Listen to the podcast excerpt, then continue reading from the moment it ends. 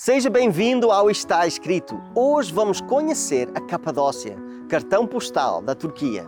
Essa região é formada por uma rocha vulcânica macia. A erosão desse material forma os vales e curiosas formações rochosas que são conhecidas como chaminés de fada. Cristãos fugindo da perseguição de Roma e depois dos muçulmanos encontraram abrigo nestas formações rochosas. Escondidos em cavernas, é o nosso episódio de hoje. Começa agora o Está Escrito Canadá, com Rebeca e Douglas Pereira.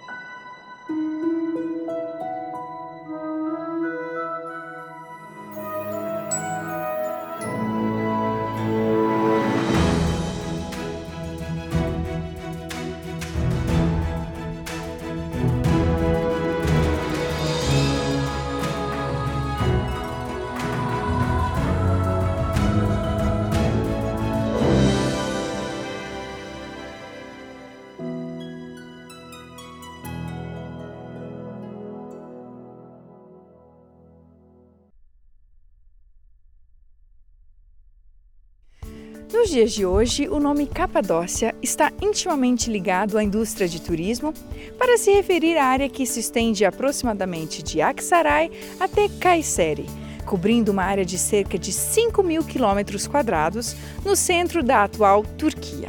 A Capadócia possui uma paisagem singular, que provavelmente você nunca se deparou antes.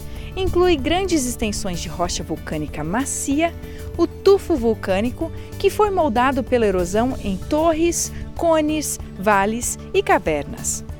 Há complexos nessa região rochosa no centro da Turquia que vão até cinco andares embaixo da terra e datam da época romana.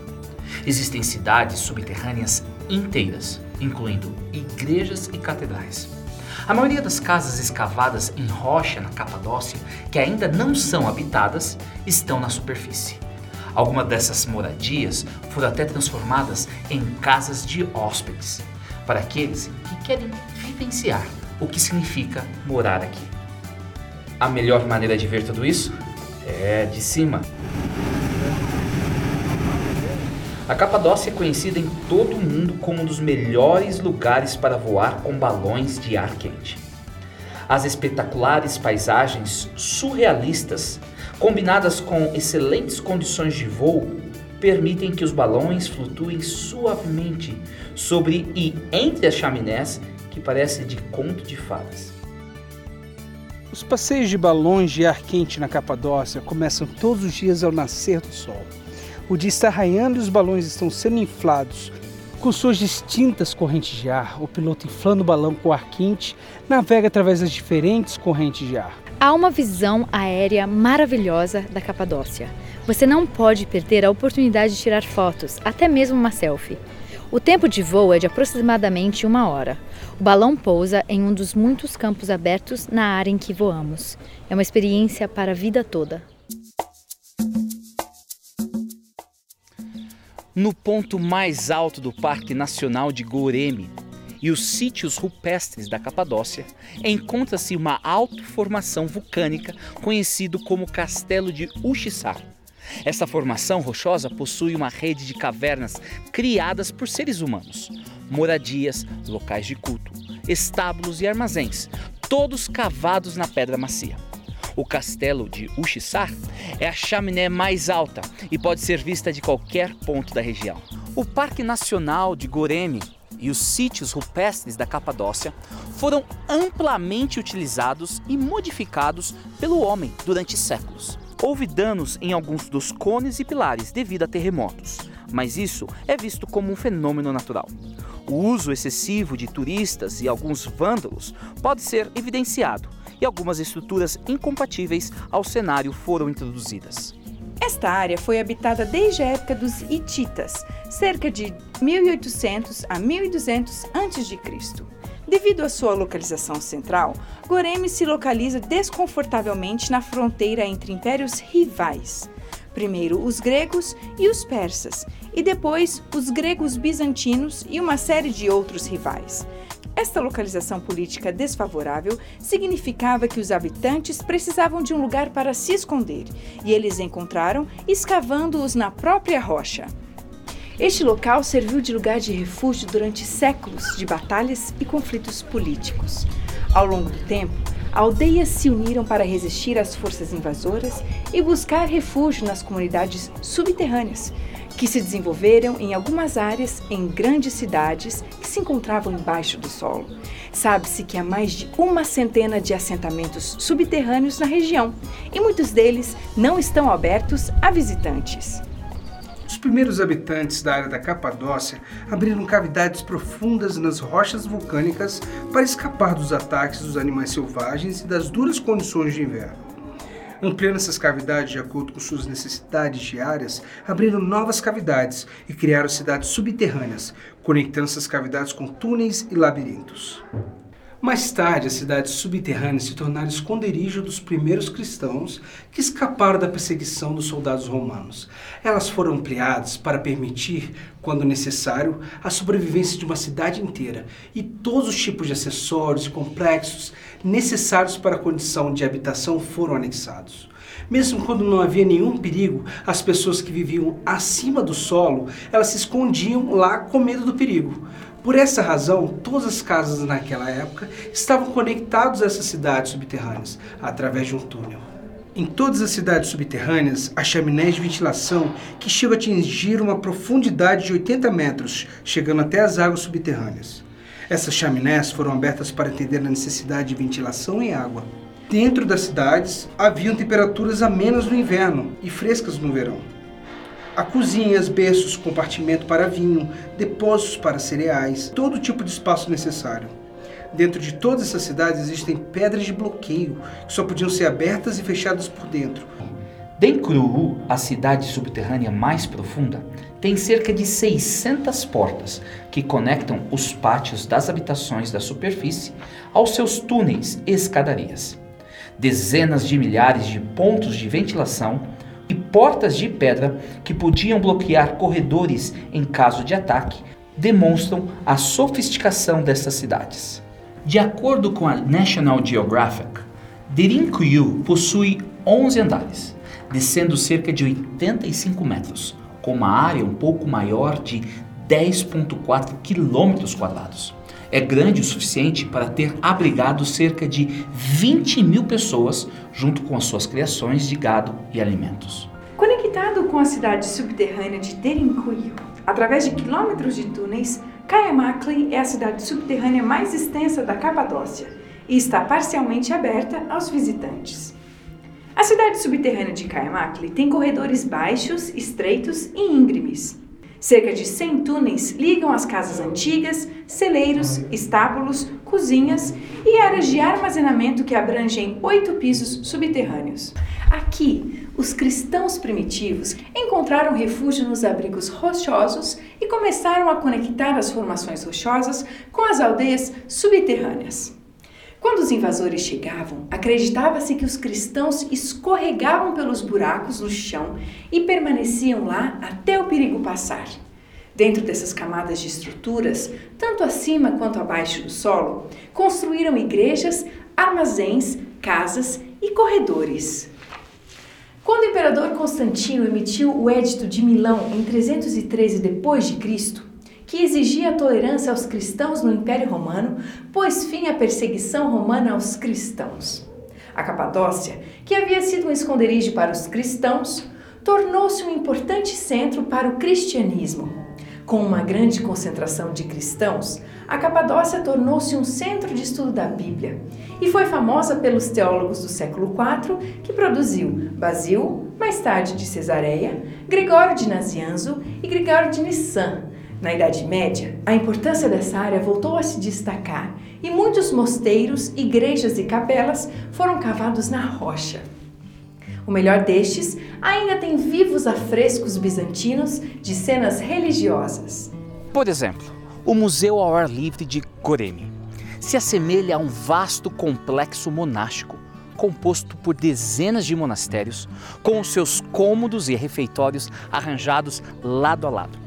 Existem 11 refeitórios dentro do museu. A maioria das igrejas no museu ao ar livre de Coreme pertence aos séculos X, XI e XII. Entre as igrejas encontram-se a Igreja de Santa Bárbara, Igreja de Eumali, que é conhecida como a Igreja da Maçã, e a Igreja de Tocali, a Igreja Fivela, ricamente decorada e que é a mais antiga e fica bem perto dos portões do museu. Os afrescos melhores e conservados estão na Igreja de Karanlik, a Igreja Escura, que foi restaurada depois de ser usada como uma casa de pombos até a década de 1950. A Capadócia, com sua beleza e história, é um lembrete da perseguição cristã. O cristianismo sofreu 300 anos de hostilidade. Os primeiros cristãos esperavam sofrimento. Cristo morreu na cruz, portanto, seus seguidores não esperavam algo diferente do martírio, derramando seu sangue. O apóstolo Pedro escreveu as seguintes palavras de encorajamento para os cristãos que viviam na Capadócia e outras áreas que fugiram de Jerusalém devido à perseguição.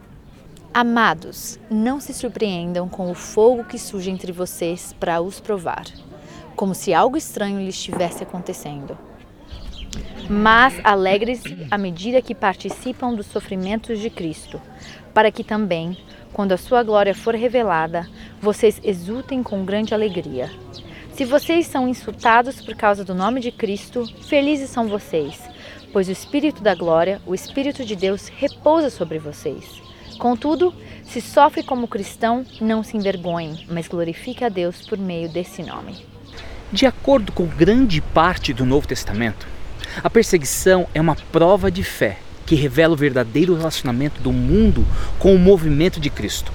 O Novo Testamento ensina o seguinte sobre a perseguição: a perseguição aos seguidores de Cristo é inevitável. Os seguidores de Cristo que experimentassem a perseguição não deveriam revidar contra os seus perseguidores. Deus irá punir os perseguidores. De acordo com Apocalipse, o verdadeiro promotor da perseguição é o diabo. Apesar dos evangelhos minimizarem o envolvimento romano na morte de Jesus, o Apocalipse afirma que Roma, simbolizada como Babilônia, é responsável por muitas mortes de seguidores de Cristo. A perseguição não começou com as autoridades romanas. Os escritos do Novo Testamento relatam sobre a intolerância dos judeus contra os cristãos, que alegavam ser o novo Israel. Nos primeiros capítulos de Atos, Estevão e Tiago, o irmão de João, o discípulo, tornaram-se vítimas da turba de Jerusalém e do rei Herodes Agripa. Os perseguidores aos cristãos e a sua motivação mudaram em 64 depois de Cristo. Em 19 de julho deste ano, um grande incêndio envolveu grande parte de Roma. Apenas quatro das 14 áreas da cidade escaparam ilesas. A suspeita caiu imediatamente sobre o imperador Nero, que de maneira excêntrica e louca desejava limpar parte da cidade para abrir espaço para novas ruas e edifícios em sua homenagem. No entanto, Nero aparentemente conseguiu colocar a culpa, em primeiro lugar, nos judeus, que tinham reputação de incendiários. Depois, ele culpou os cristãos. Muitos cristãos, talvez incluindo Pedro, foram presos e torturados e, eventualmente, martirizados.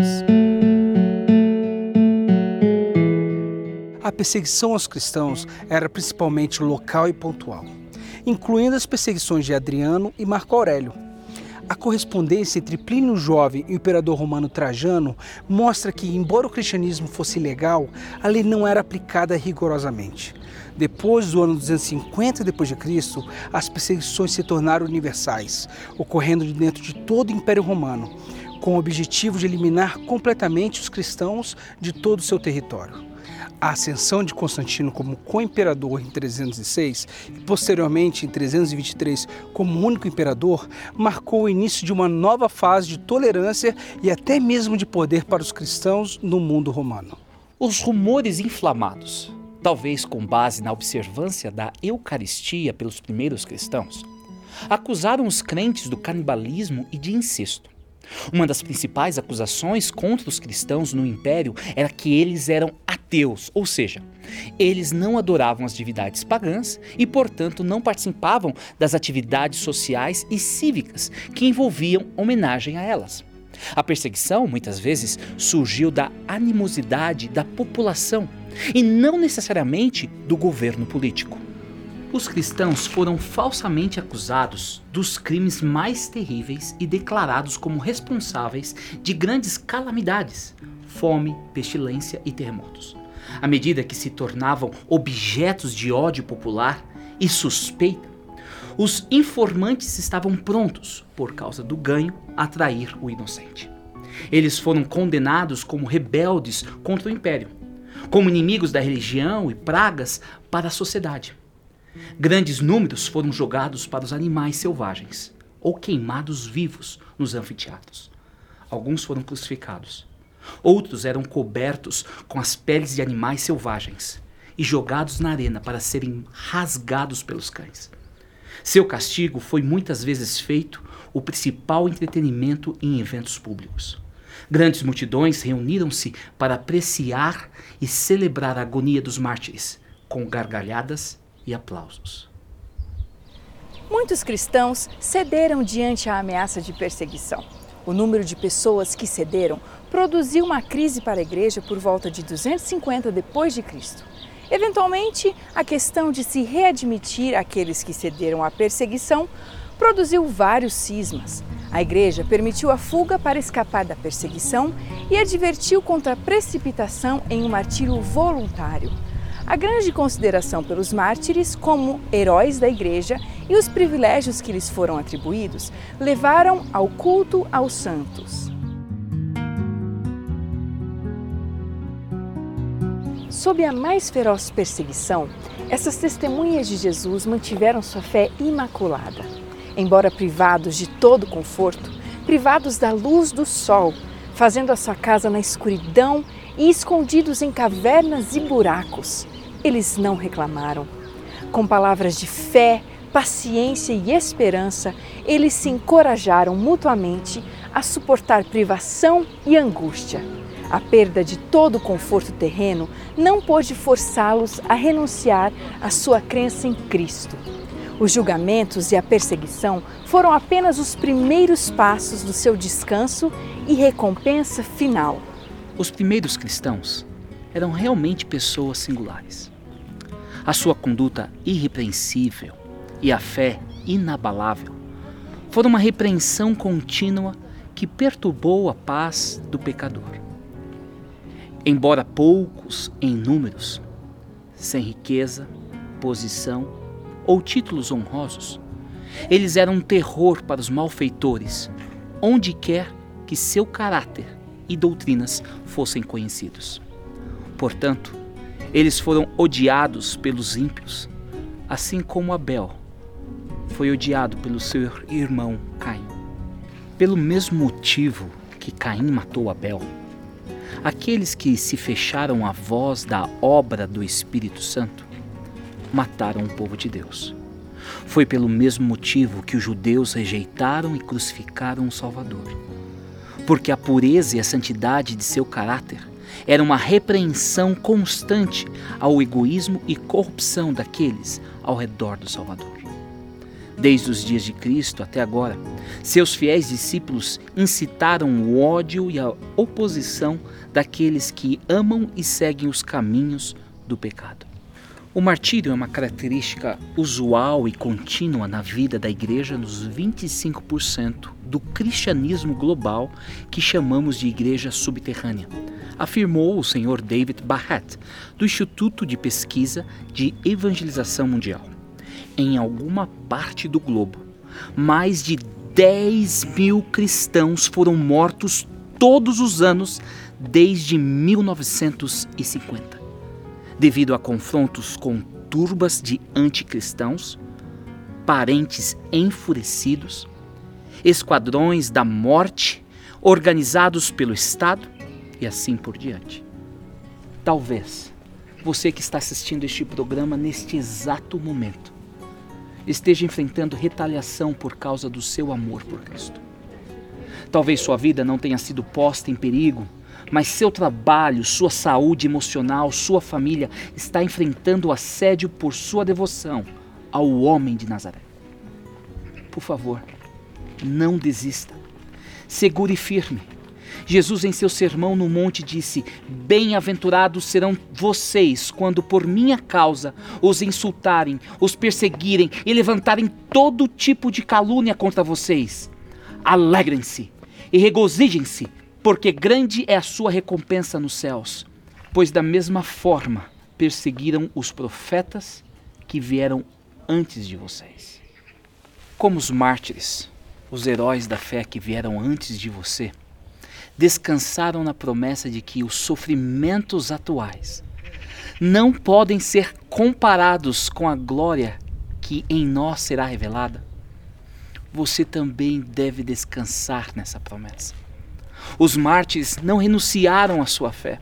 Eles continuaram sob pressão e fogo, tendo seus olhos em Cristo e na pátria celestial, que Jesus está preparando para aqueles que o amam e estão aguardando a sua vinda. Jesus está tão perto. Ele está aqui agora com você. E em muito breve, Ele estará conosco para sempre em um novo céu e uma nova terra. Então, descanse em nossa única esperança.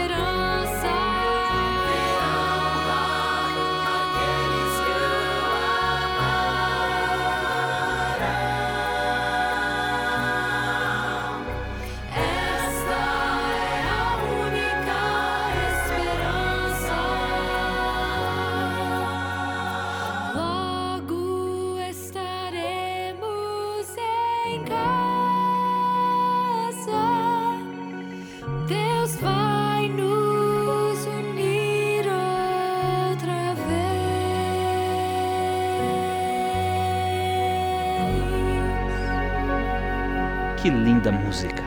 Vamos orar. Querido Pai, obrigado pela certeza que temos que o Senhor está conosco em todos os momentos. Muitas vezes nós ficamos aterrorizados diante das ameaças e sofrimentos que enfrentamos por causa do nosso amor por Ti. Mas ao vermos a luta dos primeiros cristãos, cristãos estes que na Capadócia encontraram lugar de refúgio, nós suplicamos que nós possamos ter essa mesma fé e esperança que eles tiveram.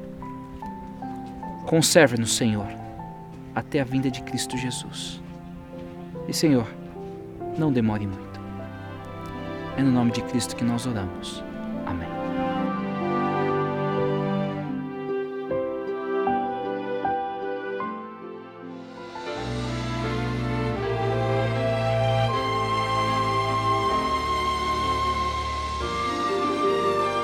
Deus sempre protege o seu povo Ele também pode ajudar a vocês. Se vocês querem saber mais sobre Deus, o vosso Pai, vocês têm que receber este livro completamente grátis. É só nos contactar com a informação que vai ser dada agora.